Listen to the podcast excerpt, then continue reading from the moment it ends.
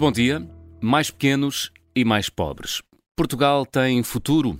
É o tema do Contracorrente de hoje. Ligue-nos até ao meio-dia. O número de telefone é o 91-002-4185, 91-002-4185. Deixe-nos também a sua opinião nas redes sociais ou em observador.pt. Em 2024, se as previsões da União Europeia se confirmarem, Portugal será ultrapassado pela Roménia no PIB per capita. A notícia saiu na passada sexta-feira no Expresso e tem sido objeto de muitos comentários. Também, a semana passada, ficámos a conhecer os dados do Census 2021, que mostram um país a encolher. Por isso, queremos discutir no Contracorrente de hoje se Portugal é um país que ainda tem futuro ou se estamos condenados a um atraso secular. O que é que tu achas, José Manuel? Bem, uh, infelizmente não estou, não, não, estou muito otimista. Aliás, este tema da pobreza e do nosso atraso é uma das minhas opções, como sabes, não é? A, a notícia do Expresso, francamente, não me surpreendeu. Uh, nem pode ter surpreendido quem esteja atento, de facto, aos problemas e à posição de, de Portugal. Quando muito, é surpreendido pela, pela digamos, pela ultrapassagem que já tinha, que já tinha ocorrido, não é? Portanto, Uh, a Polónia tinha o, a, Roménia ultrapassa-nos em 2024 e não era isso que estava, que estava previsto. Uh, aqui há uns tempos, um ensaio que publicou precisamente no Observador o, professor Abel Mateus, porque é que Portugal não cresce e não converge com o foi um texto muito, muito, muito lido. Uh, Previa-se que em 2025, até lá, até 2025, seríamos de facto ultrapassados pela Polónia, pela Hungria, mas a Roménia em 2025 ainda devia estar atrás de nós, se bem que muito perto de nós. Uh, enganou-se, enganou-se ligeiramente pelos vistos, e, e, mas se virmos a data do artigo, talvez compreendamos porque é que ele se enganou. O artigo é 10 de fevereiro de 2020, o que quer dizer que foi publicado mesmo, mesmo, mesmo antes de começar a Covid. E, e na Covid nós tivemos uma, uma recessão pior que a maior parte dos países europeus, não é? Olhando agora para os números do Expresso, percebemos que a pandemia de facto nos fez mais mal a nós do que a maior parte dos nossos parceiros europeus. Tivemos uma queda do produto mais elevada, levamos mais tempo a recuperar. Pois, mas o governo passa a vida a dizer que estamos de novo a convergir com a Europa. Olha, eu acho que isso é muito, muito conversa da treta, como se costuma dizer, não é? Enquanto os países que nos ultrapassam eram países. Porquê é que é uma conversa? Depois podemos falar um bocado melhor disso se quiseres. Porque o problema é que a média da Europa é feita com países que estão a crescer muito pouco porque têm problemas internos complicados. Itália, que ainda cresce menos que nós, uh, pesa muito nessa média. França, que também não, não, está famosa, e a Alemanha, que também não está famosa. Quando vemos os outros mais pequeninos, uh, a comparação fica logo estragada. Portanto, uh, o, o, o, o que nos interessa. Agora, porquê é que se está a falar mais disso? Acho que enquanto foram os Bálticos, República Checa, ou mesmo até a Polónia, eu, eu, tenho a ideia que as pessoas começavam a preocupar-se, e de facto isto começou a ter tema de discussão política nos últimos dois, três anos, mas não se preocupavam assim muito. Agora a Roménia, a Roménia, é a Roménia é um bocado humilhante, não é? Portanto, parece que a coisa fia mais fino. A, a, a meu ver, vai ser difícil fazer apenas o, o discurso da convergência quando todos percebem que nós estamos aqui neste canto da Europa, eh, estamos até protegidos do efeito da guerra e mesmo assim, lá, alguns dos que estão na linha da frente, lá mesmo perto da guerra, uh, que, que, estão, portanto, a sofrer impactos muito maiores do que está a passar, aguentam-se e até progredem mais do que nós, pá, enfim, é mesmo problemático. Eu, eu, eu, já imagino qual vai ser, quando isto começar a ser discutido, a primeira vez que chegar ao Parlamento, por exemplo, o que é que, que, é que vão dizer, não é? E eu acho que vão dizer assim, ah, a Roménia só nos ultrapassa porque está a perder população. E é verdade, é verdade. Eh, e, portanto, como está a perder população, a mesma riqueza dividir por menos pessoas dá mais PIB per capita. Matemática simples, não é? De quarta classe, diria eu. Uh, agora, o argumento em si é um bocado, é uma falácia. Porque acontece que Portugal também está a perder população. Não ao mesmo ritmo que a Roménia, a Roménia está a perder mais depressa, mas é um ritmo que eu, eu, eu só posso considerar preocupante. Acho, eh, portanto, achas que os dados uh, revelados a semana passada do Censo 2021 justificam ainda mais pessimismo sobre a evolução da economia portuguesa, é isso? Sinceramente acho, mas, temos que ir por partes, então. não é? Então. Deixa-me começar pelo tema do crescimento para, ver, para vermos realmente o que está em causa. Portanto, como sabes, quando o professor fez 5 anos, nós, nós editamos uns livrinhos com uns textos meus e outros do Rui Ramos. Sim. O título do meu eu lembrei-me dele por causa do título, não é? chamava-se Como Garantir que Portugal Ficará Pobre para Sempre. Era como se chamava esse livro. O que mostra a minha obsessão com este problema há muitos anos. Sim. Infelizmente, acho que isto diz-nos tudo sobre o que tem vindo a acontecer. Sabes qual era a frase com que eu abri o livro? Não, a frase era: Um país, um povo que tiverem a coragem de ser pobres são invencíveis. Bem, eh, eh, como é óbvio, a frase não é do, do, do António Costa, mas é do outro António, do António de Oliveira Salazar. E curiosamente essa frase tem exatamente 60 anos, foi dita em 1962. O mais extraordinário é que 1962 é um dos melhores anos de sempre de crescimento da economia, da, da economia portuguesa, e nessa altura o povo parecia determinado a deixar de ser pobre, porque uh, e desistir um bocadinho desta nossa condição de, sei lá, de remedidinhos, pobrezinhos, sei lá, alegretes, pobres pobretos, mas alegretes. Eu digo isto, pois a frase Salazar, de facto, é, é, é de um tempo em que nós estávamos a crescer muito rapidamente e vale a pena recordar isso. A década de 60 e a primeira metade da década de 1970 foi o período de mais rápido crescimento da nossa história, indiscutivelmente. Eu, eu já vivi esses anos, já, enfim, era criança e adolescente, mas vi o país a mudar mesmo à, mesmo à minha frente, não é? Portanto, coisas que mudavam muito rapidamente. E, e, e, quando olhamos para os números, percebemos que os números foram mesmo de crescimento a sério. 62, o tal ano, a economia cresceu 10,5%. 10,5% uh, é um crescimento chinês, digamos assim. Mas houve mais anos assim. 9,4% em 1965, 10,5% outra vez em 1971, 10,4% em 1972. Desculpa lá, Helena, eu estar tantos, com tantos números, mas acho que é quase impossível não falar de números desta vez, não é? Sim. Quer dizer, de facto, nunca antes Portugal tinha conhecido algo de parecido e o pior é que nunca mais voltou a acontecer. Não tem nem nada de parecido. O mais perto que estivemos foi nos anos iniciais do cavaquismo, que também são os anos iniciais da entrada da União Europeia, na altura Comunidade Económica Europeia, em que tivemos 7,6% de crescimento em 1987 e depois 7,9% em 1990. Também foram anos em que o país mudou imenso e muito depressa, uh, mas depois acabou-se. O último ano em que vemos alguma, algum dinamismo a sério é, é, é, é 1998, o ano da Expo, com uma taxa de crescimento de 4,8%. E atenção, estamos a falar períodos em, em que era crescimento em cima de crescimento. Nós estamos a falar daquilo que se calhar agora também vai ser dito, é que os números de 5,5%, acho que é o número do ano passado, ah, e o maior crescimento dá não sei quantos anos. Bem, é depois de uma recessão de 8,3%. Portanto, quando se cai para o fundo, quando se cai lá para baixo, há uma montanha para subir. E nós nem sequer fizemos o que a maior parte dos países europeus fizeram, que é subir a montanha toda num ano. Precisamos de dois anos para recuperar esse, esse atraso. Aqui não era isso, aqui eram cresce, cresce, cresce, cresce, cresce, cresce em cima de crescimento. E aliás, isso percebe-se. Se nós, em vez de olharmos ano a ano, que é aquilo que às vezes os políticos gostam, que é para disfarçarem, olharmos para períodos mais longos, décadas. E aqui a coisa fica muito aflitiva. O crescimento acumulado de 2020, 2000, do ano 2000, portanto, quando entramos neste milénio, até 2021, crescimento acumulado foi 11,2%. 11 0,2%. O que é que isto significa? Que em 21 anos, em 21 anos, uh, o nosso crescimento acumulado é praticamente o crescimento que tínhamos em 71, em 72, em 62.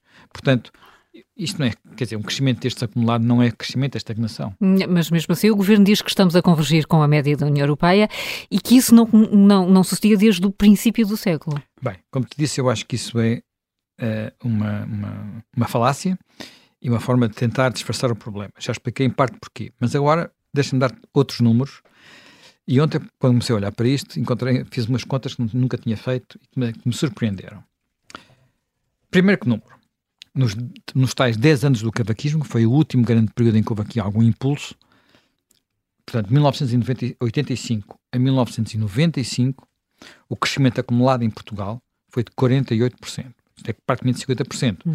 Quer dizer que ficamos o que valia, tínhamos dois, passámos a ter três, para, as pessoas terem ideia, não é? Ou tínhamos 100, passámos a ter 150. Portanto, é, é mesmo diferente. E, e, e, nesse período não foi tudo rosas, porque houve dois anos difíceis, uh, até com um ano com recessão, por causa da integração alemã, porque a integração alemã portanto, aquela absorção da Alemanha de Leste, causou uma recessão na Europa toda. Outro número, para comparar com este, nos últimos 27 anos, foram 27 anos, portanto, desde 95 para cá, destes 27 anos, 20 anos foram do PS no governo, o crescimento acumulado é de 35%. Portanto, estamos a comparar 48% em 10 anos com 35% em 27 anos. Sendo que a primeira parte deste crescimento foi logo nos primeiros anos. Foi logo ali no arranque, como eu disse, 8, 92, 8 ainda foi um bom, um, um bom ano. Uh, portanto, eu devo dizer que eu próprio fiquei surpreendido quando fiz estas contas, não estava à espera de chegar a estes números. Portanto, não há, não há forma de dar volta ao assunto. Quer dizer, a nossa estagnação económica está muito, muito associada a, a, à governação socialista. Quer dizer, isto, podemos encontrar muitas justificações, mas está associada. E, e, se não percebermos isso, na minha perspectiva, não percebemos nada. Se não nos interrogarmos sobre isto, nunca encontraremos forma de quebrar aquilo que de facto é um ciclo de estagnação e, portanto, de decadência relativa, não é? José Manuel, mas eh, desculpa, estás a falar aqui da, da, governação socialista. Eh, nesses 27 anos, não foi o período em que PSD e CDS estiveram no poder e onde houve os piores resultados? Não foi nesses anos que houve a recessão, que houve perdas de rendimento e, e de riqueza? Foi, mas isso é, uma, é enganador. Repara, o primeiro governo do PS-CDS, neste período, neste período, foi aquele que sucedeu ao chamado pântano. O pântano de Guterres. Aquele que foi quando o país estava tanga. Portanto, foi uhum. o que uhum. aconteceu. Primeiro governo. Segundo governo, bancarrota. Bancarrota de Sócrates. Portanto, quando se governa em períodos assim, não há milagres. Portanto, o problema é o país que temos antes e que fomos construindo ao longo destes 27 anos. E esses períodos foram períodos muito curtos para poder fazer, e algumas formas foram feitas, vieram para trás, não é? Nenhum dos governos do PS teve que enfrentar o mesmo tipo de dificuldades. Porque mesmo esta recessão que tivemos agora, com, com cola da pandemia, foi de tipo completamente diferente das, das recessões anteriores. Foi um período em que a economia, por assim dizer, se apagou porque as pessoas ficaram fechadas em casa. Quando as pessoas voltaram para a rua, a economia acendeu-se outra vez. Portanto, não houve aqui uh, problemas de, de, dramáticos de milhares e milhares de empresas a fechar, falências, desemprego em massa. Isso não aconteceu, como todos sabemos, não é? Portanto, é uma coisa... Foi, e além do apoio que tivemos da Europa, que nunca tinha havido antes. Portanto, agora, convergência. Particularmente a convergência. Sim quando Portugal entrou na União Europeia, a nossa riqueza começou a convergir muito rapidamente.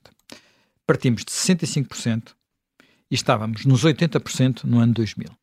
Acima dos 80%, chegamos até aos 83, 84%. A partir daí, tudo começou a correr mal. Não só não convergimos, como divergimos. Como divergimos. Uh, o governo agora diz que voltámos a convergir. O que só é verdade, atenção, só é verdade dizer que voltamos a convergir se excluirmos do retrato de sete anos de, de, de, de António Costa os anos da pandemia. Porque quando comparamos uh, em 2016, portanto, quando ele chegou ao poder, o nosso PIB per capita valia 77,9% do PIB per capita europeu. No final de 2022, espera-se que valha 78%. É, é, é, estamos exatamente onde estávamos. Exatamente onde estávamos. A famosa convergência com a União Europeia é isto. Uh, e este é que é o problema quando nos comparamos com países que eram muito mais pobres do que nós. Portanto, vamos lá ver. Desde, desde 2000, portanto, a viragem do milénio, nós já fomos ultrapassados. Não, não, não, não fica sem respiração. Sim. Eslovénia, Malta, Checa, ou República Checa, enfim, eu não gosto de chamar Chequia, detesto. Eslováquia, Lituânia, Estónia, Polónia e Hungria. Quer dizer, no caminho, para a nossa consolação, vá lá, ultrapassamos a Grécia. Ultrapassamos a Grécia. E agora também voltamos a ultrapassar a Eslováquia, porque a Eslováquia teve para lá uns problemas e voltou aqui para trás de nós. Bem, tudo isto é muito aflitivo. Mas até agora nós já sabíamos um bocadinho disto mas faltava aquela cereja do, do no cima do bolo, que é a Roménia. Roménia. A Roménia era mesmo, mesmo muito pobre. Tudo aquilo que sabia da Roménia, na altura em que saiu, do, do, digamos, do comunismo, era um horror absoluto. Um horror absoluto. Até porque a Roménia teve um destaque informativo muito superior quando foi a queda do comunismo uh, aos outros países em termos das suas condições de vida, o que é Sim, um paradoxo. Cesesco. Porque o, o Salzesco, quando chega a Portugal em 75, a Helena, a mulher, eles são recebidos. Foi toda a gente aqui à luz falar com eles, toda a gente achava que eles eram que o Salzesco era um oráculo do. do... Porque o Cesesco tinha, supostamente, era mais independente de Moscou. E mais outros. humano. Era, era mais, só que tudo aquilo era pior, é, não é? Era tudo é pior. Ceausescu foi alguém que destruiu. Vamos imaginar que alguém em Lisboa destrói a Baixa Pombalina para construir o Palácio Presidencial. E foi o que ele fez em, hum. em foi o que ele fez em Bucareste. Por Quer dizer, não era a Baixa Pombalina, que eles não têm a Baixa Pombalina, destruiu o centro, o centro histórico. histórico da cidade. Quer dizer, nós já fizemos, um, o Salazar fez uma coisa com um bocadinho parecido. Não, com o Martim Muniz um bocadinho, um, bocadinho, um bocado. a falar da Alta de Coimbra. Alta de Coimbra. Alta, Alta de, Coimbra. Coimbra. Alta de Coimbra. Quer dizer, isso já, já, já aconteceu por regimes de sinal contrário. Alta de Coimbra, sim. Pronto. Mas enfim, não nos distraemos. Mas, mas o, o, o, hotel, por estranho que possa parecer, veio de que a luz a dizer que o Salzesco lhe tinha dito que o PPD, ou então o PPD era democrata. Portanto, não a, a alucinação deve ter sido. Depois ele chegou com os, os provadores de venenos e não sei o quê, aquela luz. Mas Uh, é muito importante aquilo que acontece com a Roménia, portanto, quando se dá a implosão do comunismo, porque, uh, por causa dos orfanatos, uh, houve uma enorme visibilidade do horror que tinha acontecido na Roménia. Quando se encontram, estima-se pessoas que terão sido. Ou seja, quando se dá a queda do comunismo, eram, eram algumas dezenas de milhares de crianças, os números uh, no pico daquilo terão sido 170 mil. Estima-se que talvez, não, não se tem muita noção, mas algum 500 mil crianças tenham passado por aquele sistema porquê que aquilo acontecia? Portanto, sabe-se que, que, a certa altura ele entendeu, Sausesco entendeu que uma política de natalidade forte seria uma forma de, de, promover o desenvolvimento económico da Roménia, a par de depois umas crianças que eram postas nas redes internacionais de adoção. E quando se chega à Roménia, quando os jornalistas chegam à Roménia e têm acesso àquilo que eram. Há reportagens publicadas em jornais portugueses, Sim, não, foi, não é só na imprensa internacional. Todo o mundo fica horrorizado com aquilo, com aquelas crianças amarradas às camas, com aquilo tudo, e acaba por ter uma visibilidade que não teve o que aconteceu na, na Bulgária, onde a repressão foi uma coisa sinistra. Uh, na Polónia houve, mas não era tantas condições de vida, era a resistência por causa do, do Sindicato de Solidariedade, do próprio Papa João Paulo II. É, é, da Hungria, pronto, fizeram. Mas percebia-se que a Roménia era A Roménia percebe-se. Eu, eu, eu, entendo perfeitamente esta, esta obsessão que nós temos com a Roménia, porque de facto, quer dizer, quando aquilo. Estava quando... num ponto de partida agora, muito repara, abaixo do nosso. É, quer dizer, mas vale aquilo... a pena comprar os pontos de partida e ver não só o ponto de partida, como o que aconteceu nos últimos anos. Nos últimos anos, eh, portanto, se considerarmos 2024, portanto, aquilo que vai ser o ganho, a convergência do orçamento deste 2023 e 2024, portanto, Portugal, estamos a falar de previsões, Portugal ganhará um ponto percentual, passará dos tais uh, 79 que tem agora para 80 outra vez. Isto no período de, de, Ora, o que é que aconteceu no período, no mesmo período, portanto, 2016, 2024 na Roménia? O que é que se espera que aconteça? Um salto de 20 pontos percentuais não é um, é 20 pontos percentuais. É, é, é a acontecer o que aconteceu a nós há 30 ou 40 anos. Agora, porque é que eles conseguem isto e nós não conseguimos? Uhum. A Roménia tem um bocado a ajuda da demografia, não é? Já começaste uh, por dizer, o país está a encolher, uh, mas nós também não estamos muito melhor, pois não? Bem, e vem assim, eu não sei porque é que não conheço os dados da, da Roménia, só conheço o dado bruto, não é? 0,8%, perder 0,8% da população todos os anos, o que é uma brutalidade. Uh, mas conheço os nossos. E os nossos não são nada tranquilos. Portanto, como disseste, o INE já divulgou hum. esses dados, divulgou a semana passada, e nós até fizemos aqui um explicador bem Sim. interessante sobre isso. Agora, eu estive a olhar para eles, não apenas para aqueles números gordos que se falou mais. E esses já são preocupantes, não é? Perdemos 2,1% da nossa população, a única vez que isso tinha acontecido tinha sido na década de 60, a famosa década da, imigração. Uh, mas, como já disse, na década de 60 havia muita imigração, mas ao mesmo tempo o país estava a crescer muito rapidamente. E não apenas em PIB per capita, em PIB, riqueza total. Agora temos menos população e menos economia. É a única coisa que eu posso dizer, não é? Isto, e isto é que é mesmo, mesmo inquietante. Depois, eu acho que esses 2,1% de quebra até são um bocadinho enganadores, porque na verdade Portugal ainda minguou mais do que isso, porque nós, para estes 2,1%, estamos a contar com os imigrantes. o que eu não tenho nada contra. Acho que são nada contra que se conte com os imigrantes agora, mas é preciso ter noção do que é que está a acontecer à, à população. Uh, pronto, que já cá está há mais anos, que é, não são só os nacionais que nasceram cá, também são os naturalizados. naturalizados. Eu estive a fazer as contas, elas não estão no relatório do INE, mas, mas depois a partir dele consegui fazê-las. Portanto, se considerarmos que a população estrangeira hoje já são 542 mil indivíduos, portanto, a população portuguesa já está abaixo da fasquia dos 10 milhões, dos 10 milhões de, de, de habitantes. Pronto. Uh, segundo ponto, se considerarmos só essa população portuguesa, residente, como é óbvio, não é? Não estou a falar, não, enfim, não é a diáspora, a residente, a queda não foi de 2,1%, a queda foi de 4,1%. 4,1%. Portanto, agora, outro dado importante. A população estrangeira, ao contrário muito da imagem que há, e, e eu próprio tinha essa dúvida quando vi os censos, não estamos a falar apenas de, dos brasileiros, dos angolanos, dos cabo-verdianos, ou mesmo dos ucranianos, que são aqueles que nós estamos mais habituados. No censos, o censo já apanha 13 mil nepaleses, 9 mil nacionais do Bangladesh. Portanto, e, e, aqui há um aspecto importante. Eu não sei se esses imigrantes, até porque nós conhecemos alguma coisa de como é que eles vivem, de como é que eles estão instalados. Eu não sei se eles vêm com as famílias e se fixam cá ou se foram apenas apanhados cá, que é uma coisa diferente, não é? Uh, e isso, se for a segunda, se a resposta certa for a segunda, isto ainda contribui mais para o nosso desequilíbrio demográfico. Porque nós, além de estarmos a perder pessoas, de facto estamos, estamos a envelhecer, isso também se esperava. E outro elemento que me deixou um bocadinho surpreendido, uh, também não encontro dados para explicar tudo, foi perceber o seguinte: em Portugal, 1, 1, 1 milhão e 600 mil portugueses já viveram no estrangeiro. Bem, alguns deles são retornados, portanto, vieram de Angola, portanto, é, viver no estrangeiro, uh, ou então, portanto, enfim, outros.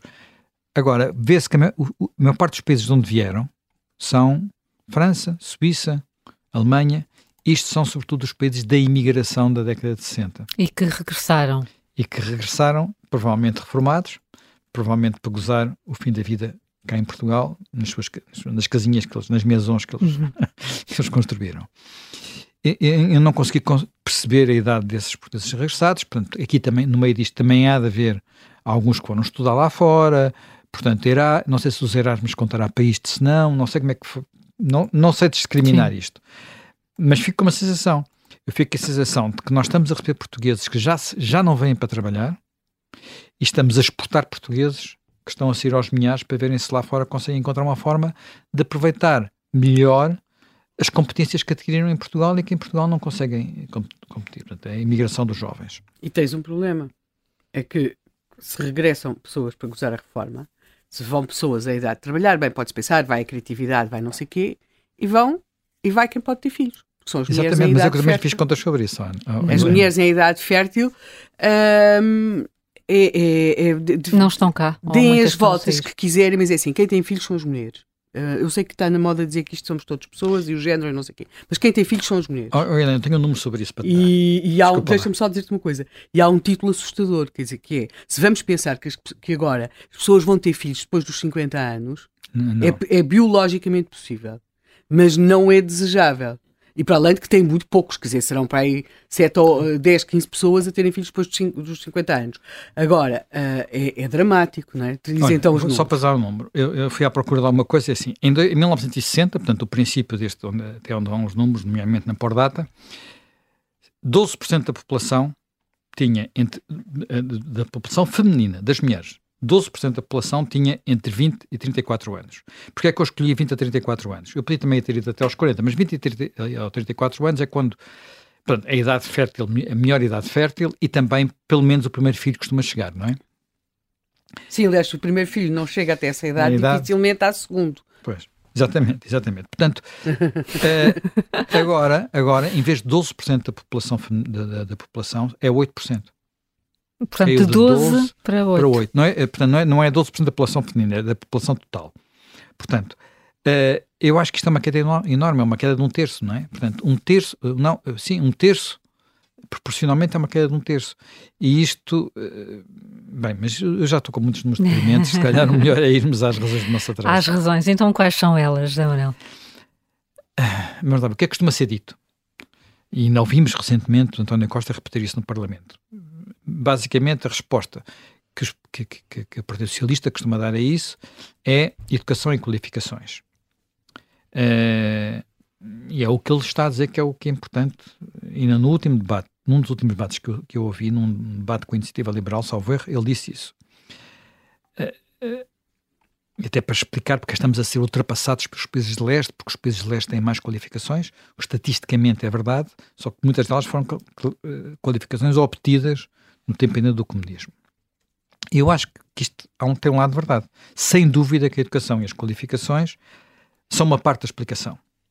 E por isso, e por isso mesmo, eu acho criminoso o que fizemos, não apenas nas últimas décadas, foi nos últimos séculos, desde, eu acho que desde a expulsão dos jesuítas pelo Parque de Pombal e tudo o que aconteceu a seguir, depois voltaram a ter outras vezes eh, expulsos, deu cabo do ensino, do ensino secundário, por exemplo, durante muitos anos, décadas, enfim. Uh, e acho que pode ser criminoso aquilo que está a acontecer na educação, já tratámos disso aqui várias vezes no, no, no contracorrente. Mas, independentemente disso, se a educação faz falta, não é a educação só por si que assegura a prosperidade. Voltemos aos tais países, os tais países do, mundo, do antigo mundo soviético, do mundo comunista, que, em que tinham tanta educação, tanta educação. Tinham educação, mas não tinham prosperidade. Eram miseravelmente pobres. Quer dizer, não era só a Roménia que era pobre, eram todos pobres. Apesar da, da, educação. Portanto, e nós aqui em Portugal, que não tínhamos a mesma educação, éramos comparativamente bastante mais ricos que esses, que esses, que esses países.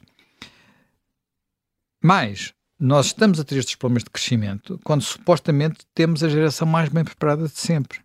Quer dizer, é, é, é um bocado arrepiante, não é? Por isso, o problema, ou o nó do problema, tem de ser outro. Ou tem de ser outros, tem de ser outros.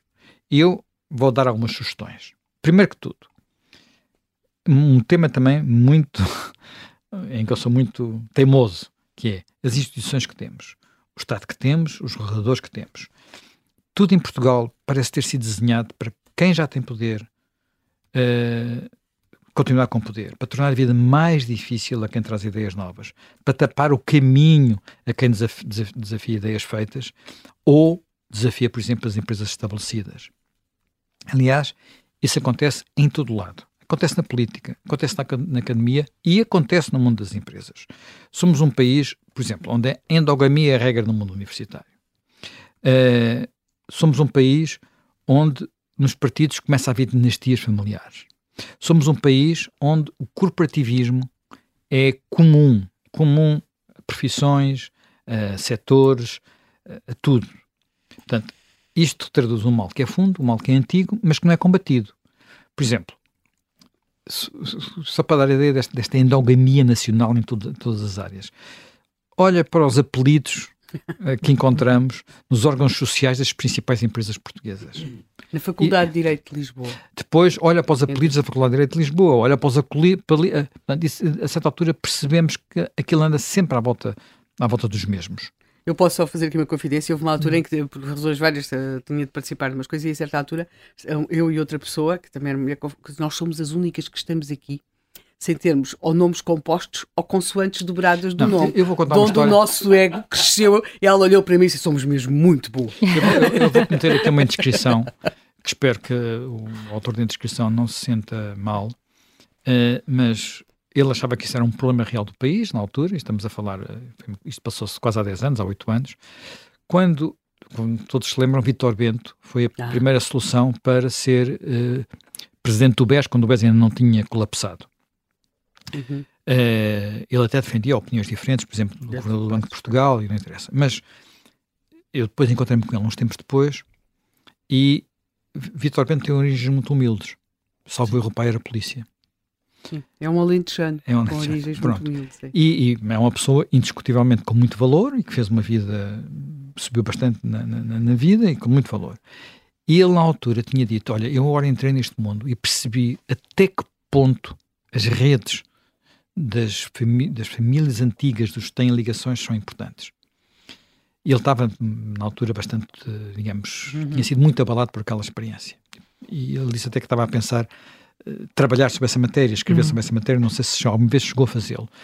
Mas isto é muito significativo, eu nunca mais me esqueci dessa conversa, porque de facto nós uh, fazemos isso um pouco com toda a gente. Fazemos, nós, nós desvalorizamos os políticos que não têm pedigree, desvalorizamos, epá, temos, fazemos isso um pouco com toda a gente. Isto é exatamente o contrário, por exemplo, do que se faz nos Estados Unidos. Exatamente o contrário, é completamente à inversa. Quer dizer, e depois há, há, outra coisa, não é? Que é, que é uh, aquele problema, a independência, a fragilidade dos organismos institucionais, do poder, tudo isto tem que ser independente do poder político. Numa sociedade aberta, numa economia de mercado, é indispensável garantir, por exemplo, que os organismos de regulação, que os tribunais, que a investigação judicial, que a administração pública, mesmo não seja capturada nem pelo poder político no momento, nem por outra coisa que se fala pouco, mas que são os chamados poderes fáticos, os chamados poderes económicos. As duas coisas não podem acontecer. E isso tem acontecido sistematicamente, tem sido quase impossível no nosso país garantir que, que, que há independência real e, portanto, garantir e isto tem se tornado ainda mais difícil nestes últimos anos, porque de facto faz parte da forma de pensar dos socialistas olhar para a sociedade e achar que é importante eh, construir uma economia diferente, construir uma, uma sociedade diferente e, portanto, comandar de alguma forma a, a economia, comandar de alguma forma a própria, a própria sociedade. Mas eu acho que isto está muito entranhado em nós, muito entranhado na nossa, na nossa cultura. Quer dizer, repara, Quantas vezes nós dizemos que os portugueses preferem viver de rendas do que arriscar? Uh, quantas vezes nós falamos que começa a ser um bocadinho diferente agora, mas quantas vezes, quantas vezes eu ouvi isto na minha vida que era preferível a segurança do emprego público do que correr o risco de uma outra carreira? Quantas vezes falamos nós de, da dependência que é secular dos portugueses em relação à corte, a corte é que determina quem é rico e quem não é rico, e agora de alguma forma não é a corte, mas é, é, é, é o Estado, não é? Portanto, passamos a vida a dizer que somos os melhores do mundo, mesmo quando esquecemos todos os padrões de exigência. Quer dizer, somos os melhores do mundo, mas depois não pode haver exigência nenhuma. Quer dizer, eu acho que sendo com tudo isto, a pobreza é inevitavelmente o nosso destino. Como se isto não chegasse, eu acho que ainda há uma outra coisa que é dramática, que é a nossa opção leis para tudo e para nada. Para regulamentar tudo, para pôr tudo, tudo, tudo, tudo, tudo no detalhe. E por isso vivemos não só num emaranhado legal kafkiano, como eh, porque é que isso acontece? Porque tem-se desconfiança em relação aos cidadãos. Portanto, se não tiver tudo previsto na lei, os cidadãos vão fazer as coisas mal feitas. Uh, e esse emaranhado legal torna a vida das empresas num verdadeiro inferno então, sobretudo de, de, quem entra no mercado, de quem está a tentar entrar no mercado, quem não conhece os labirintos de, disto tudo. Além de fazer perder eh, muito tempo aos cidadãos, e além de ter outra coisa, que isto depois convida ao pequeno esquema e convida à corrupção, porque estas complicações ajudam a que isso aconteça. Nos últimos anos, devo dizer que tudo isto piorou, e piorou nas mais diferentes frentes. Pelo que, epá, não é por nós termos uma aplicação, em vez de termos que ir aqui é o ocular resolveu o problema, que as coisas ficam mais simples se por trás da aplicação estiver uma complicação.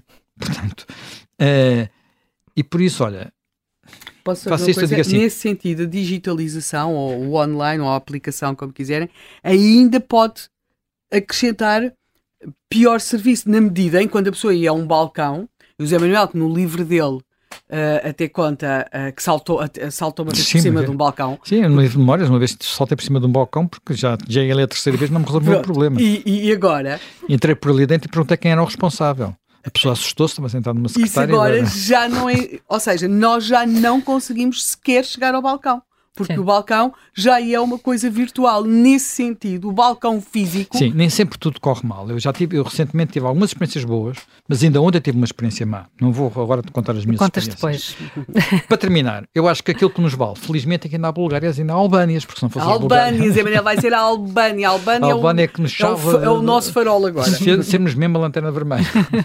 hoje, hoje, particularmente uh, pessimistas aqui no Contracorrente, depois das, das previsões da União Europeia, que dizem que em 2024 a Roménia vai ultrapassar Portugal no PIB per capita. Será que tem mesmo de ser assim? É o que uh, vamos uh, discutir no, no Contracorrente e, de resto, o José Manuel Fernandes começou logo a citar o ensaio do economista Abel Mateus, que ele, de alguma forma antecipou este, este declínio, não com, não com tanta rapidez. Abel Mateus, bom dia. Obrigada por, obrigada bom por estar connosco. Um bom dia. É mesmo isto? Portugal ficou um país uh, sem futuro, condenado a um atraso estrutural? Uh, quer dizer, não, os países não se condenam a si próprios. O problema é as políticas e as, e, digamos, as políticas e as, as instituições. Uh, eu estava aqui a olhar para um quadro que foi exatamente publicado no ensaio que o José Manuel Fernandes referiu, Uh, e se nós compararmos uh, a Roménia com Portugal, verificamos que, mesmo assim, em 2018, por exemplo, tinha um nível de capital humano ainda um pouco inferior a, ao de Portugal. Uh, se a gente medir, por exemplo, o número de, de anos de, de, escolarização da população, e tinha um, um nível de, capi de capital físico também um pouco, um pouco inferior.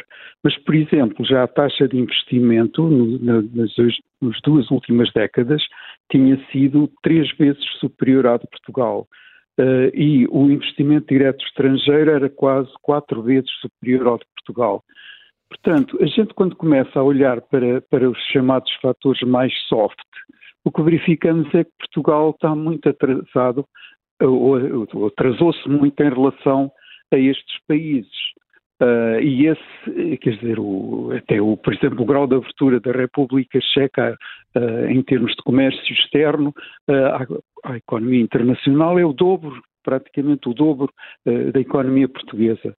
Portanto, este aqui, estes é que são fatores que explicam aquilo que, que, está a acontecer com Portugal em relação ao resto do, do, dos países uh, de, de, leste que entraram, uh, portanto, em, em, por volta de 2000 para, para a União Europeia. Abel Mateus, então como é que se entende o, o discurso do governo que continua a dizer que estamos a convergir com a Europa? Baseia-se em quê?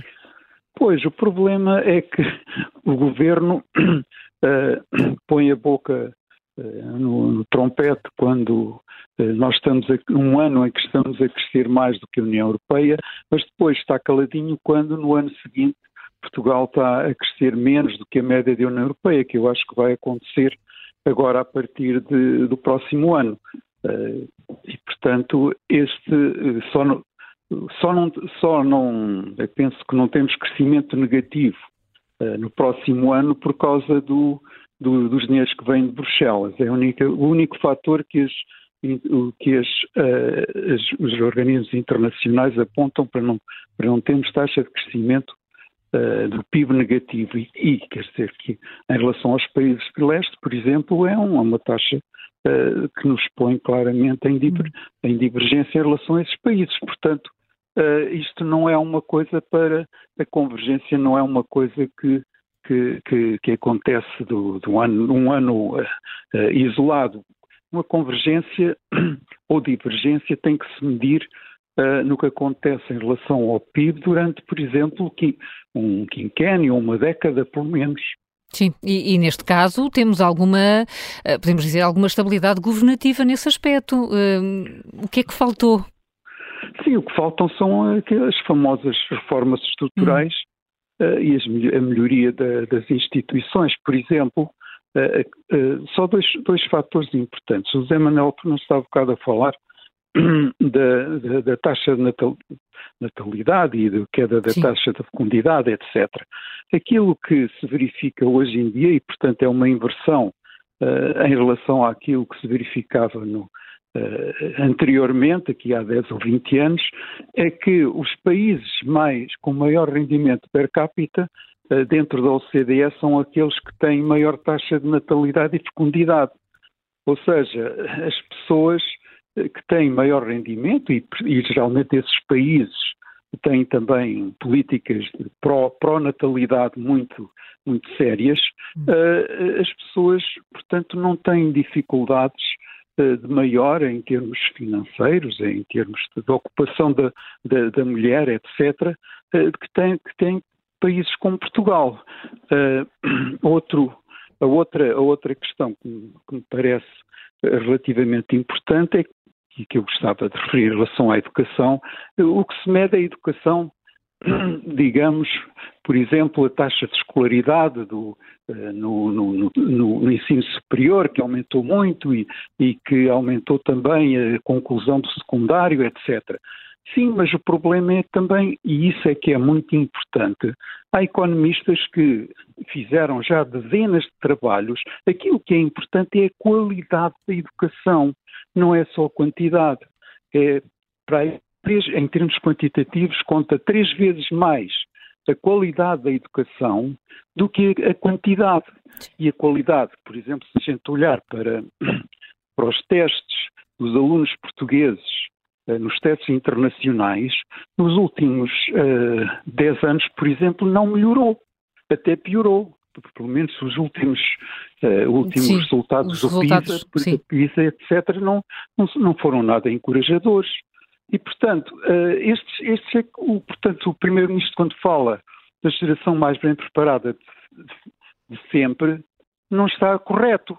Ele, se, ele, se, se tivesse bons economistas a aconselhá-lo, uh, diria que isso não uh, conta muito mais, ou como eu estava a dizer, para cerca de três vezes mais o, o, a queda que, se, que, tem, que se verificou uh, nos, nos, testes de PISA do que o aumento do, da escolaridade no, no, secundário superior, por exemplo. Abel Mateus falava aí nos indicadores soft e ajudou-nos a explicá-los. Muito obrigada por teres vindo ao Contracorrente. Vamos já começar por perguntar também à Helena Matos, te parece que há Uh, se mantens o pessimismo que ouvimos aqui do José Manuel Fernandes no início, há uma luz ao fundo do túnel? Acho que podias perguntar isso ao Presidente da Assembleia da República, Santos Silva. É um homem que às vezes deve ver algumas luzes e é um homem muito, muito perspicaz e arguto. E, e, portanto, nós tivemos em poucos dias a passagem do vamos todos contra o Qatar, não é? Marchar, marchar contra o Qatar. Uh, afinal, nós não temos nada contra o Qatar. Nós temos imigrantes no Qatar. E depois ele não disse o resto. Nós temos empresas a trabalhar no Qatar temos investimentos que precisamos do Qatar. E é um pouco esta, esta realidade, um pouco esquizofrénica, mesmo muito esquizofrénica, em que nós vivemos e que esta, esta de repente a, a Roménia vem, vem, vem acordar-nos de vez em quando à Roménia. Eu não sei quantos anos mais terei de vida, mas assim a este ritmo ainda chegaremos mesmo à Albânia. A lembrar-nos que há uma diferença muito grande entre aquilo que é o discurso sobre a realidade em Portugal e essa própria realidade. Eu acho que nós vivemos um momento que eu definiria, portanto, as pessoas que vivem em Portugal, que estão em Portugal, que trabalham em Portugal, que pagam impostos em Portugal, vivem aquilo e que não são uh, muito, muito, muito, e que não são ricas ou muito ricas, ou que também não são completamente pobres, pronto, porque essas estão num estado de desvalimento tal que de alguma forma alguém lhes tem de acudir e que é, por um lado, nós temos um discurso sobre um Estado que é ótimo, não é? Aliás, vivemos alguns momentos mesmo muito que ficarão para a história, penso eu, daquela fase dos melhores do mundo. Eh, temos, portanto, esse tipo de discurso e depois temos uma realidade que nada se coaduna já com esse discurso, até porque, para lá disto do empobrecimento e tudo isso, nós temos assistido a uma degradação muito grande dos serviços públicos. O Estado português tem, como muitos outros, teve e tem problemas de funcionamento, mas a qualidade dos serviços prestados e a forma como esses serviços são prestados tem-se degradado muitíssimo. Hoje de manhã aqui no Vencedor eu penso que foi o Miguel, ou no, no Bom Mal e Vilão, por exemplo, dava conta do tempo que se espera para as juntas médicas. Portanto, o Estado já não consegue sequer cumprir aquilo que se impõe a si mesmo, não é? Os tais 60 dias para se passar um atestado e depois as pessoas estão, uh, o Miguel falava disso aqui este, este, esta manhã. Mais de 700 dias. Uh, exatamente, dois anos à espera por aquilo que o Estado diz que só pode demorar 60 dias. Por outro lado, a voracidade fiscal faz com que o Estado se tenha tornado, este Estado que é cada vez mais que funciona cada vez pior e, e, é cada vez mais complacente em relação a si mesmo, acaba a, a ter-se tornado, sobretudo através da máquina fiscal, muito mais duro para com os cidadãos. Não é preciso ter vivido muitos anos para termos a ideia que nós não pagávamos. Não era só que não pagávamos tantos impostos, mas como que a eficácia da máquina fiscal era muito menor. Uhum. Portanto, era, era, era, havia ali, se quisermos, uma situação de compromisso. Isso hoje em dia não é assim. O Estado é muito duro. Nós pagamos uh, multas muito altas se nos atrasarmos nas coisas fiscais, se não cumprirmos os não sei quantos licenciamentos necessários para fazermos o que quer que seja. Mas, por outro lado, esse Estado tem cada vez mais dificuldades em dar uma resposta, mesmo dentro daquilo que ele definiu para si. Uh, eu acho que o melhor símbolo disto uh, talvez não seja por acaso que nós encontramos as mulheres e as mulheres grávidas é, como símbolos em diversas religiões eh, e culturas, e hum, as mulheres com os filhos. Nós temos neste momento uma situação verdadeiramente assombrosa, e nós temos aqui, passamos a vida aqui a falar de natalidade, nós temos, e eu acho que isto é um bom, um, um bom expoente daquilo que é o nosso Estado neste momento.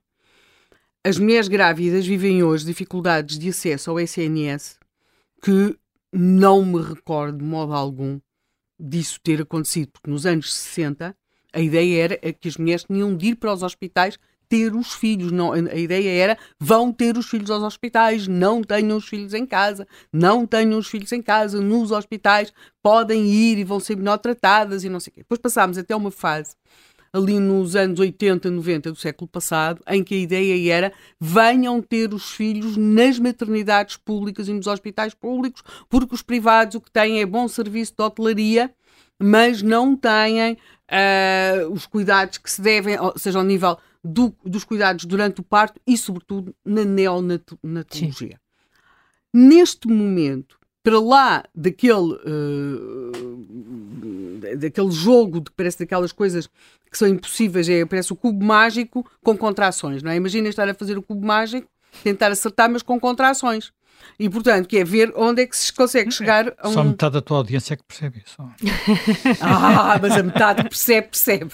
Mas a metade que percebe, percebe. Estás a falar dos homens que nunca conseguiram fazer o cubo mágico, é?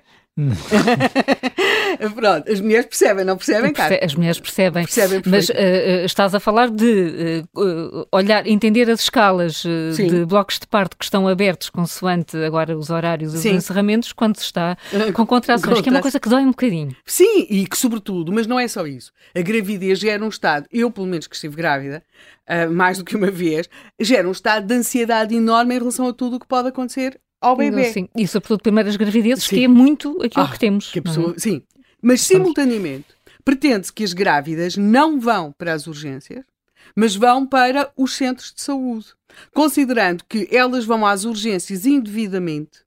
É, é completamente impossível uma grávida saber se está, desculpem a expressão, mas é mesmo isto, se está com uma pequena hemorragia que é grave ou não é grave. Quer dizer, perante um sinal de hemorragia, a pessoa alucina. Claro. Não é? Pronto.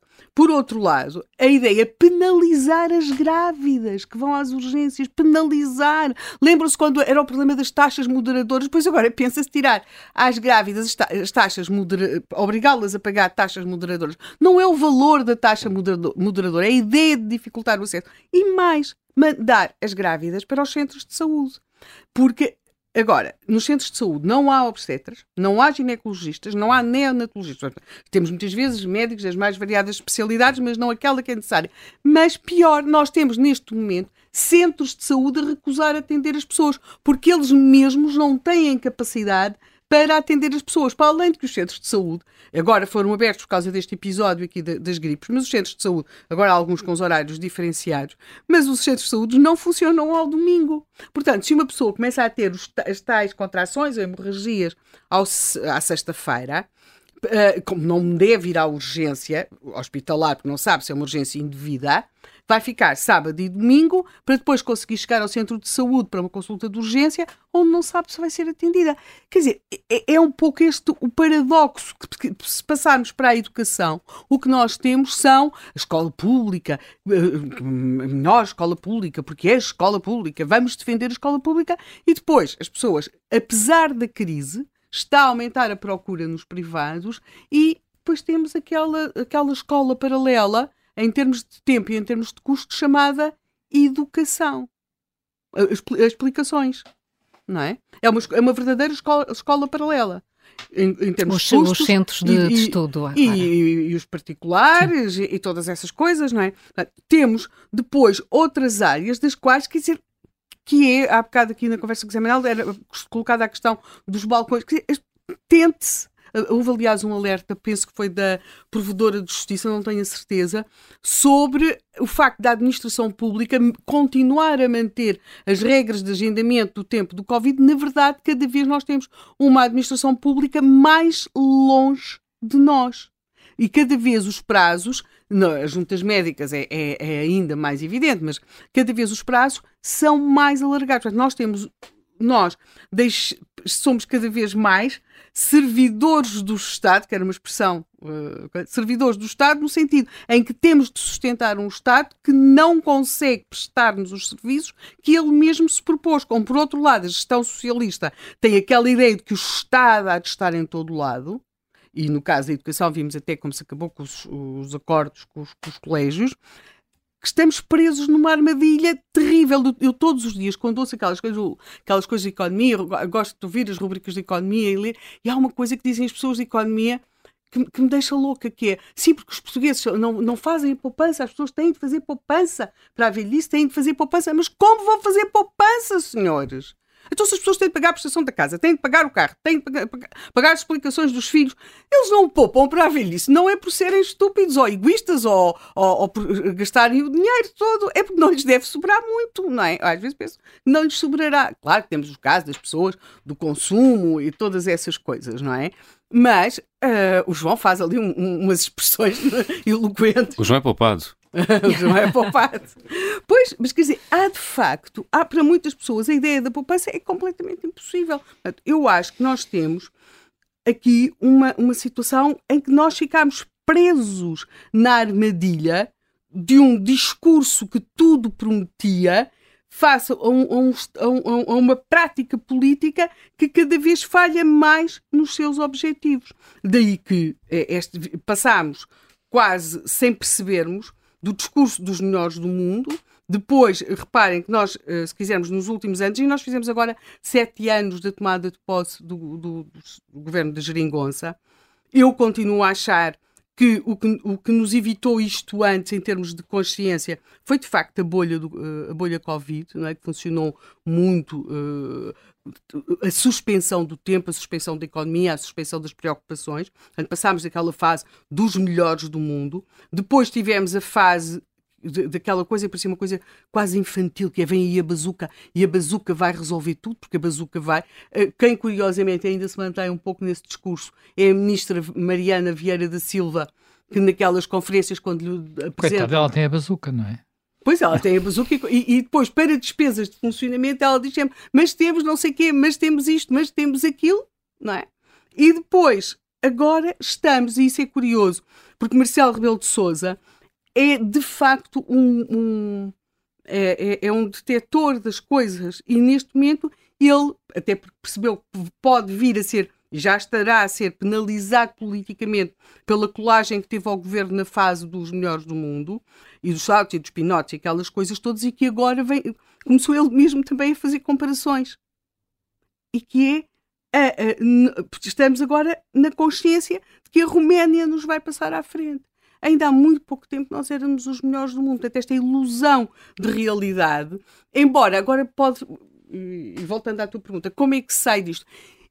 o, o, o problema é que para sair disto nós tínhamos de deixar querer ser enganados. Qualquer pessoa que já teve. Uh, isto acontece muito quando as pessoas uh, são, são, têm relações em que na prática o outro ou não gosta delas, ou, ou, ou, não está muito interessado, ou de alguma forma tem um comportamento não adequado, mas a pessoa não quer acabar com aquela. Quem está deste lado não quer acabar com aquela relação, é quase como se. Eu engana-me, engana-me que eu gosto, mente-me que eu quero. É, é, o fado, senhores, é o fado, eu preciso, Pronto, não é? é, o fado. é, é passa, bate à minha porta, mas não passes com ela à minha rua. Quer dizer, é, é isso da crise, não é? E quando nós vemos, como por exemplo, as, aquelas ilusões com a, taxa sobre os lucros caídos do céu e, agora vamos pôr, vamos impedir os senhorios de alugar as casas, os contratos por mais dois anos, é? vamos pôr um teto, vamos ou seja, este discurso de que uh, vamos, vão ser protegidos, vão ficar, nós vamos conseguir uh, este do, do mente-me que eu quero. Uh, é, é, pois há um momento, há alguns, mas já, já é muito tarde, em que as pessoas tomam consciência. Uh, mas eu acho que é um bocado este, esta situação em que, em que nós estamos. É como perguntar se no fato se uh, bate à minha porta, mas não passes com ela à minha rua, se, se, não valeria mais a senhora ter consciência. O fado é maravilhoso e ela cantava aquilo muito bem, mas para lá disso, se não valeria ter mais consciência que se calhar ou mudava de casa ou mudava de vida ou mudava de homem. Quer dizer, porque aquilo assim não ia a lado nenhum, não é? Aqui a mudança é, é, são os tais reformas de que a Bel Mateus falava, falava há instantes. Helena Matos, já vamos continuar a conversar uh, e uh, temos muitas opiniões uh, para ouvir. chamando já o ouvinte André Marquet, que liga de Lisboa, é engenheiro e já aguarda há tanto tempo para participar. Bom dia, André Marquet. Olá, bom dia. Bom dia. Então, eh, bom dia também ao José Manuel Fernandes e à Helena Matos, um programa que eu ouço com frequência, eh, se não em direto, em podcast. Eu gostava só de deixar esta, esta nota de, de, uma conversa recente que eu tive precisamente com uma amiga romena, que é eh, minha colega, enfim, profissão, trabalha também na, na área da gestão de produtos digitais aqui numa grande multinacional alemã, que tem um centro de desenvolvimento cá em Lisboa, onde ela hoje é diretora e eu descobri em conversa que ela se tinha licenciado uh, na Universidade de Bucareste em línguas estrangeiras e que estava convencidíssima que iria fazer uma carreira uh, como professora de francês. E, obviamente, que esta opção uh, teria sido perfeitamente válida e meritória, até porque eu sei que a Helena também já foi professora, mas acabou por não acontecer. Ela abraçou uma carreira internacional no setor das tecnologias de informação, onde hoje é muitíssimo mais bem paga e eu quero acreditar que também é mais feliz uh, do que se tivesse ficado a dar aulas de francês numa qualquer, numa qualquer escola secundária de Bucareste. Ora, a dada altura, esta minha amiga, ela fez uma, uma escolha, não é? Ela conseguiu fugir a uma vida que lhe parecia destinada uh, e optou por outra carreira, especializou-se, complementou a sua formação e Uh, ela é exatamente a mesma pessoa. Ela, na sua essência individual, não é diferente. Uh, só que uma das áreas existe grande dinamismo económico, procura, crescimento profissional, opções. Na outra, as opções são muito mais limitadas.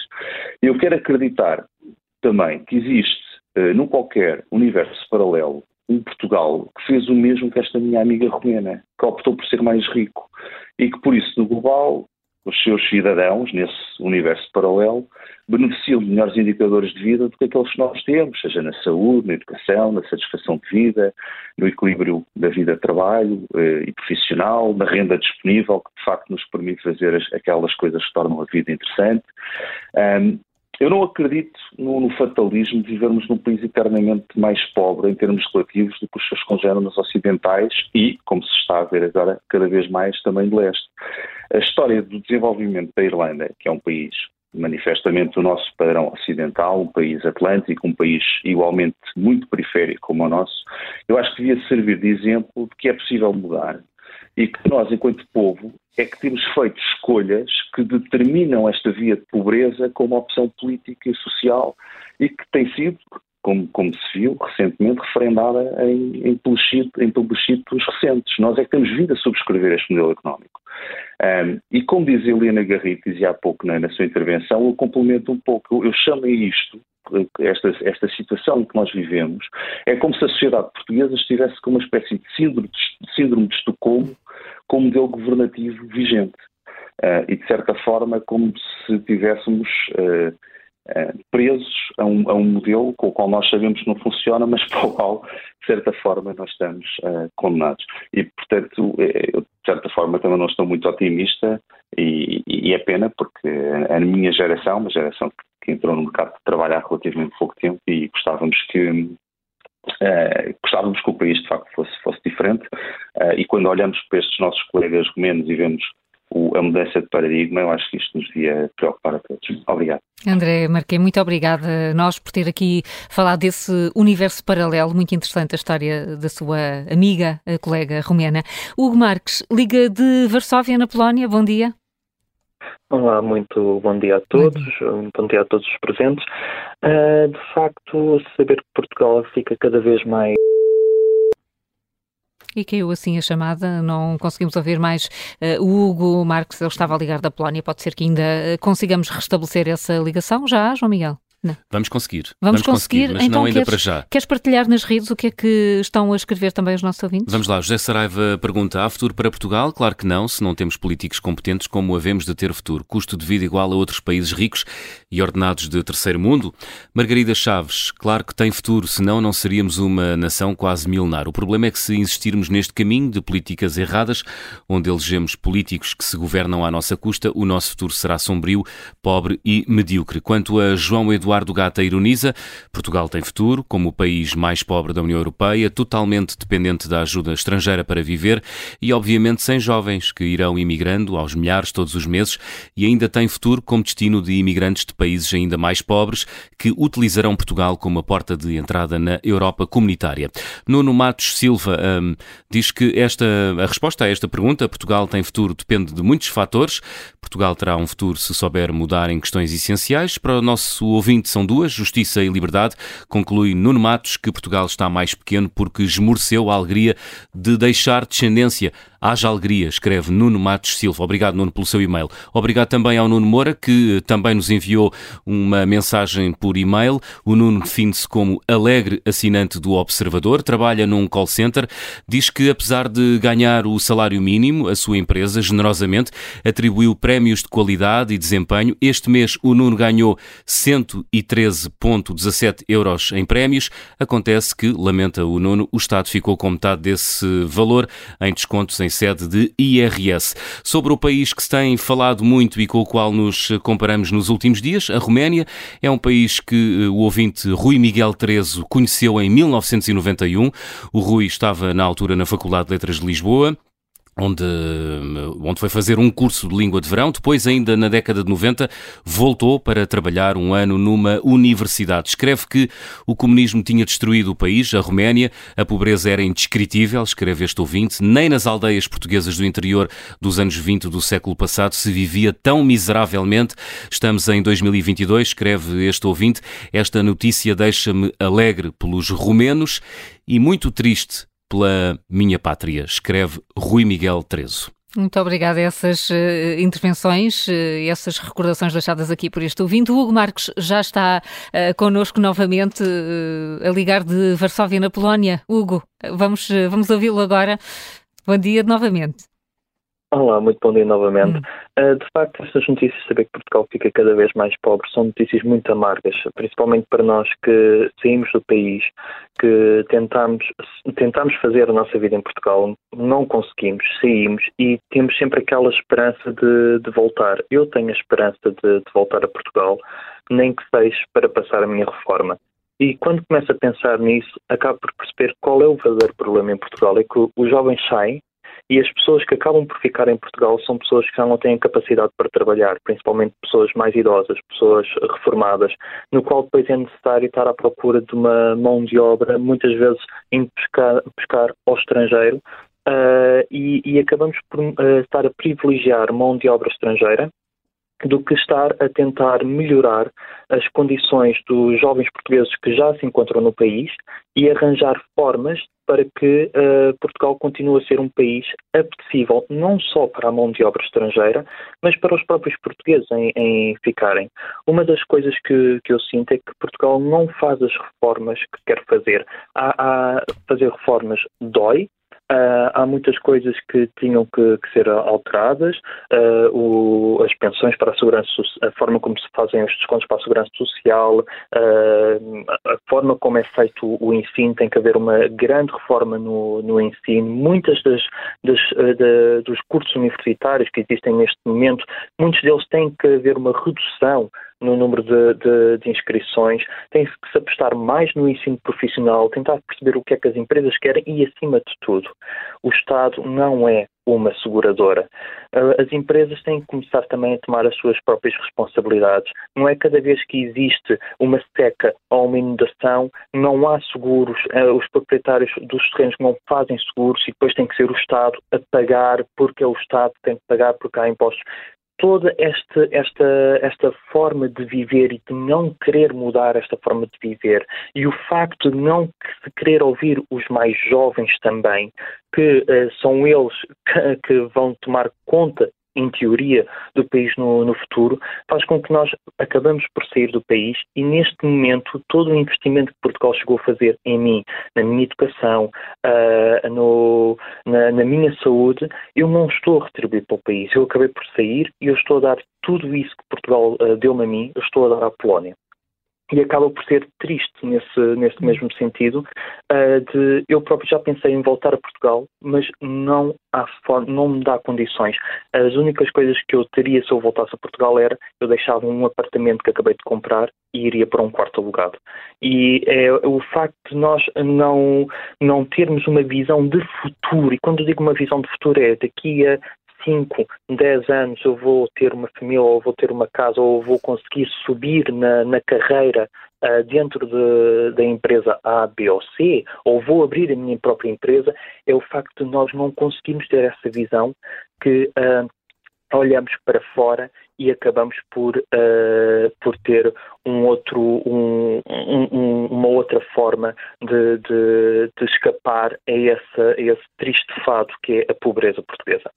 Sem esperança, portanto, Hugo Marques, muito obrigada por eh, ter trazido aqui o, o exemplo o, de um português que está a viver na Polónia. O André Brandes Amaral é colunista do Observador. Bom dia, eh, André. Bom dia, Carlos. Bom dia, obrigado. Consegue-se entender as razões para hum, tão depressa Portugal ter perdido aquele discurso do bom aluno europeu, do país que está no pelotão da frente? Como é que se chega aqui a esta, a esta falta de esperança que acabamos de ouvir aqui até por parte dos nossos ouvintes? Não foi assim tão rápido. Foi, foi em, levou cerca de quase 30 anos, uh, desde mais ou menos 95, 96, nessa altura, que o, o, Portugal começou, a economia portuguesa começou a estagnar e nos começámos a afastar da, da, da média, da média europeia.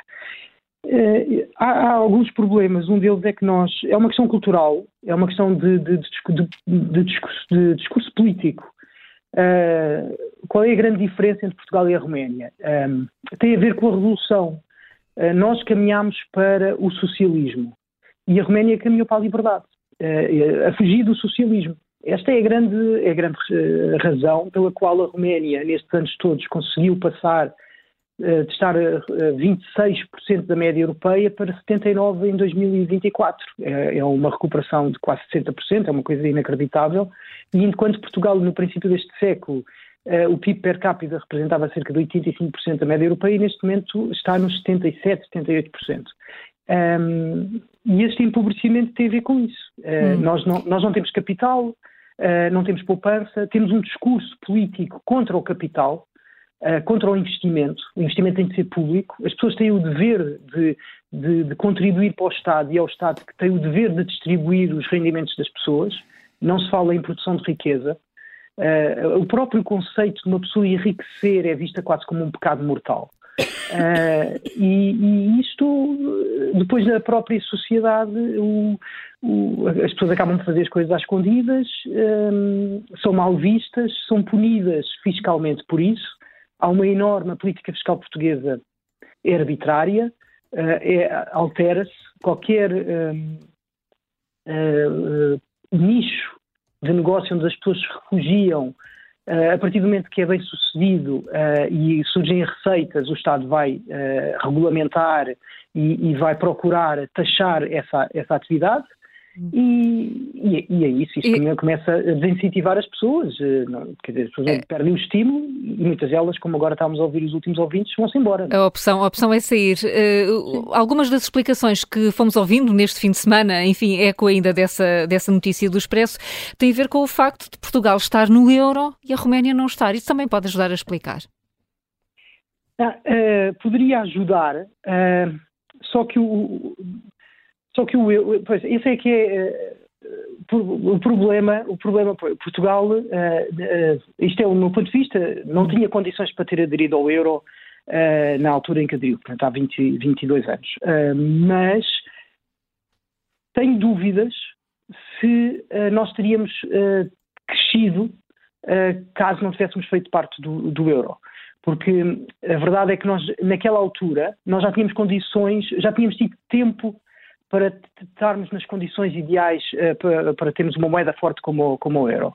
Porque uma moeda, uma moeda forte tem várias vantagens. Uma é o controle da inflação, de que nós beneficiámos até agora, uh, não estamos a fazer porque houve aqui uma política monetária expansionista que, curiosamente, foi contra a vontade expressa de muitos economistas uh, alemães e políticos alemães, que na altura as pessoas diziam que eram desumanos e que não tinham, não mostravam sensibilidade pelos países mais pobres, um, ehm, tem uma vantagem quanto às exportações, porque as empresas exportadoras acabam por ganhar apesar de venderem mais caro, porque conseguem, uh, conseguem uh, importar os produtos que vão manufaturar, que vão transformar, comprá-los mais baratos e depois vendem mais caro. Portanto, tem esta mais-valia.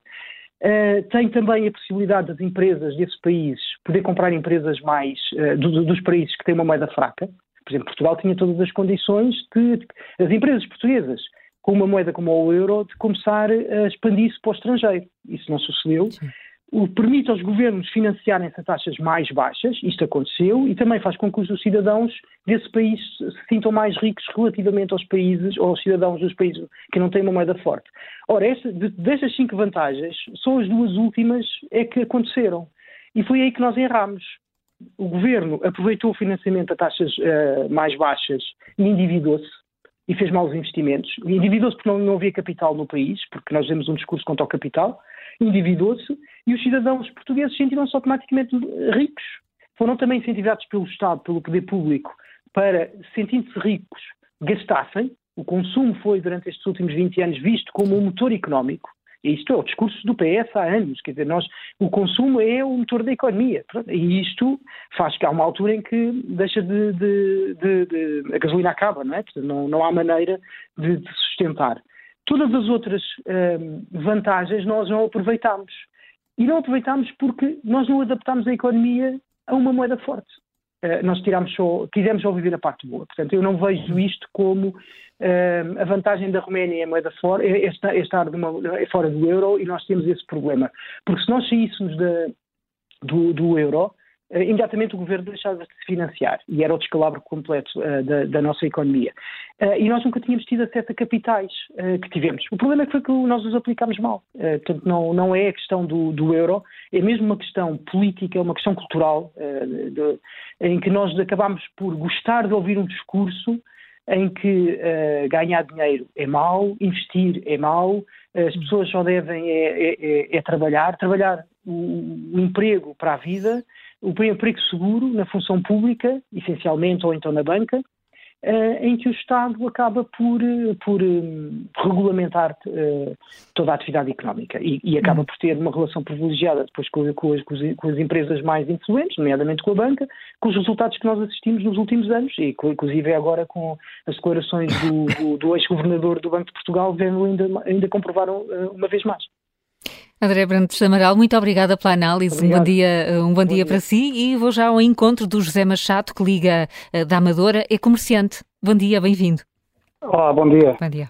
Antes de mais, muito obrigado pela, pela oportunidade e cumprimentar os senhores que tanto contribuem para o esclarecimento de certas questões e, sobretudo, dar os parabéns ao Sr. Manuel Fernandes, que, de facto, manifesta uma coragem singular ao querer abordar e pôr em evidência alguns dados económicos do antigo regime. Uh, o antigo regime foi o regime que me criou. Ou seja, eu fui criado pelo Estado Novo, tenho 105 anos, e as senhoras um dia perguntaram-me a mim, quando eu telefonei para aí, qual foi a minha primeira sensação quando cheguei ao Largo do Carmo no dia 25 de Abril.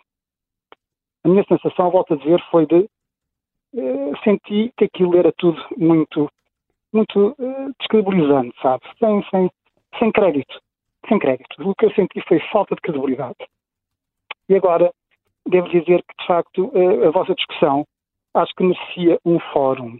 Ou seja, o regime tem que ser discutido. O regime que foi implantado no 25 de Abril temos que deixar de, de, de pruridos e de, e de paninhos quentes e temos que discutir. Temos que perceber onde é que nós falhamos. As intenções até podiam ser boas. E até com, com acredito piamente que as intenções fossem boas, embora eu, enfim, não tive propriamente uma educação democrática. Mas uh, devo dizer que, de facto, isto tem sido um descalabro e este regime é um regime socialista. Ou seja, é um regime onde o Partido Socialista tem predominado efetivamente. E o resultado é o resultado socialista. Pronto. É os casos é, que se repetem, é aquele livro do governador que vem revelar todas estas coisas, e de facto esta economia de bandeja na mão, aliás prevista pelo professor Marcelo Caetano, naquela frase que está na internet e que toda a gente conhece, em que nós iríamos viver de esmolas, como temos vivido, por isso é que tem havido dinheiro, dinheiro para consumir. Um consumismo perfeitamente indiferenciado.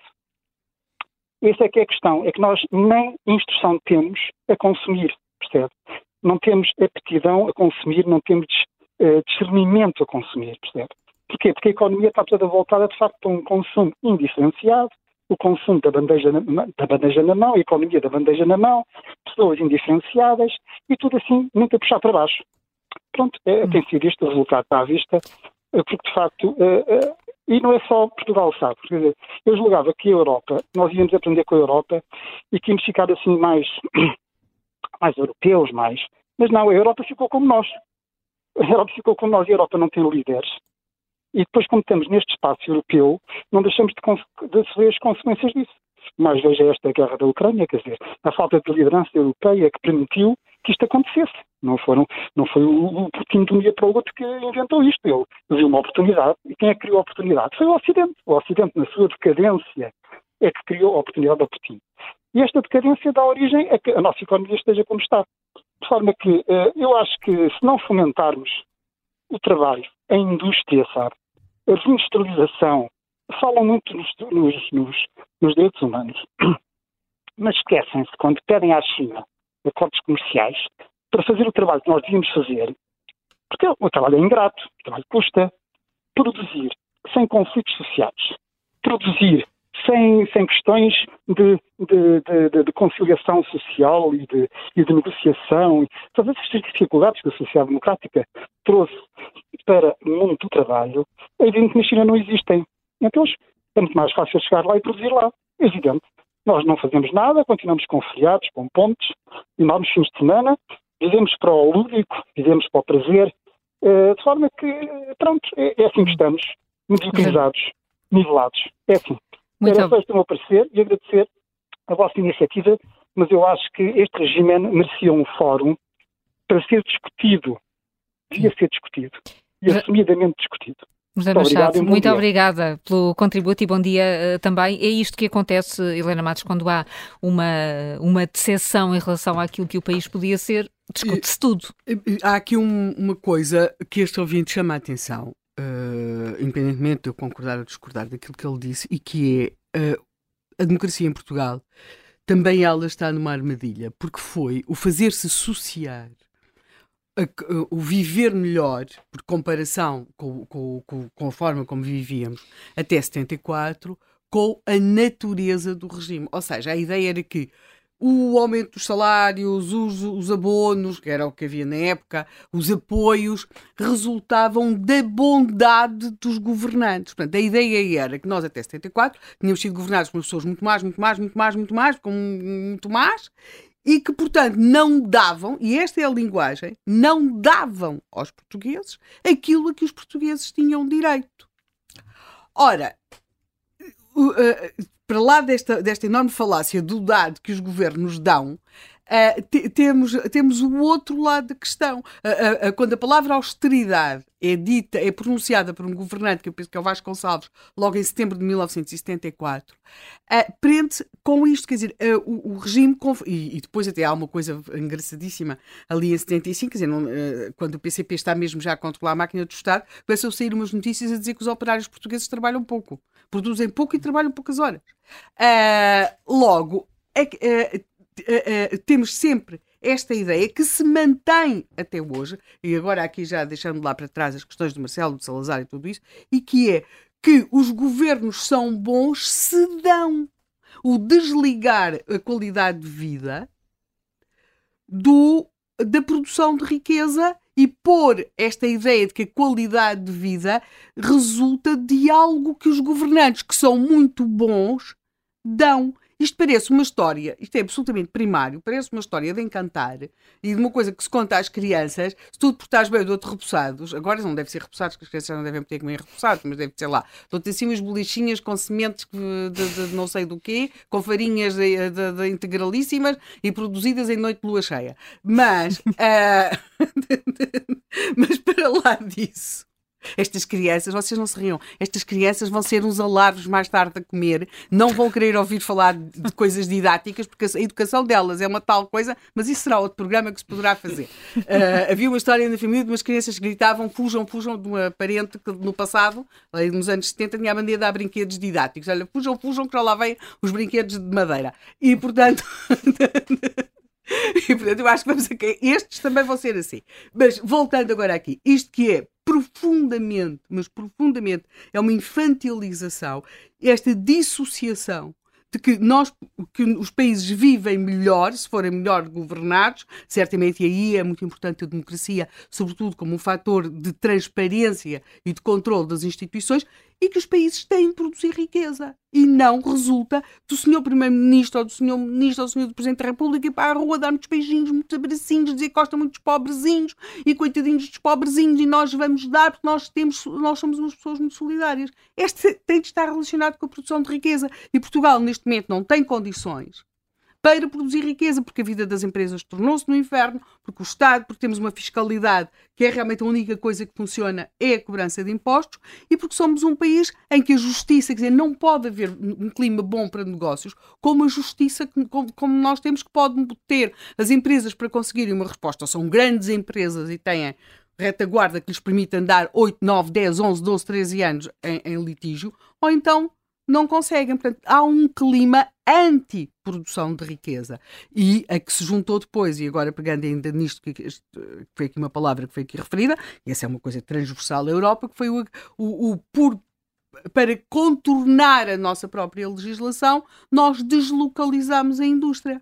Por exemplo, a, a desindustrialização não, não, não deixou de haver indústria, foi, foi para outros locais. E, portanto, nós chegamos aqui e Portugal, neste clima de grande infantilização de, em relação à questão do que os povos vivem melhor, não porque os seus governos dão mais, mas sim porque têm um clima para produzir riqueza, com uma demografia que é terrível, mas que é terrível não só porque não temos bebés, mas também porque a, a, a, população, e é muito interessante aquilo que a entrevista que o presidente da Associação de Demografia deu ao público, é? uh, e em que ele alerta para uma outra coisa que é o, o aumento população via o regresso de imigrantes com mais idade.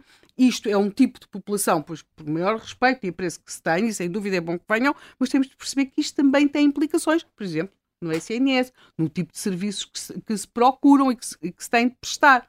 Portanto, nós chegamos aqui e, simultaneamente, a acontecer uma outra coisa que é o deslocar do centro da Europa, do centro da União Europeia, para a antiga Europa de Leste. Portanto, nós estamos aqui uh, num momento em que vimos passar a Roménia e se não formos capazes de ter um discurso adulto sobre a realidade, veremos um dia passar a Albânia, que era o tal país em que havia, segundo as estatísticas, Zé Manel, não sei se ainda te lembras desta, que era a Albânia, a revolução era perfeita, aquilo era maravilhoso, porque eles, eles representavam lá uma linha ainda mais pura, mais pura do marxismo, mas as estatísticas diziam-nos que uh, era dois pares de sapatos para três cidadãos.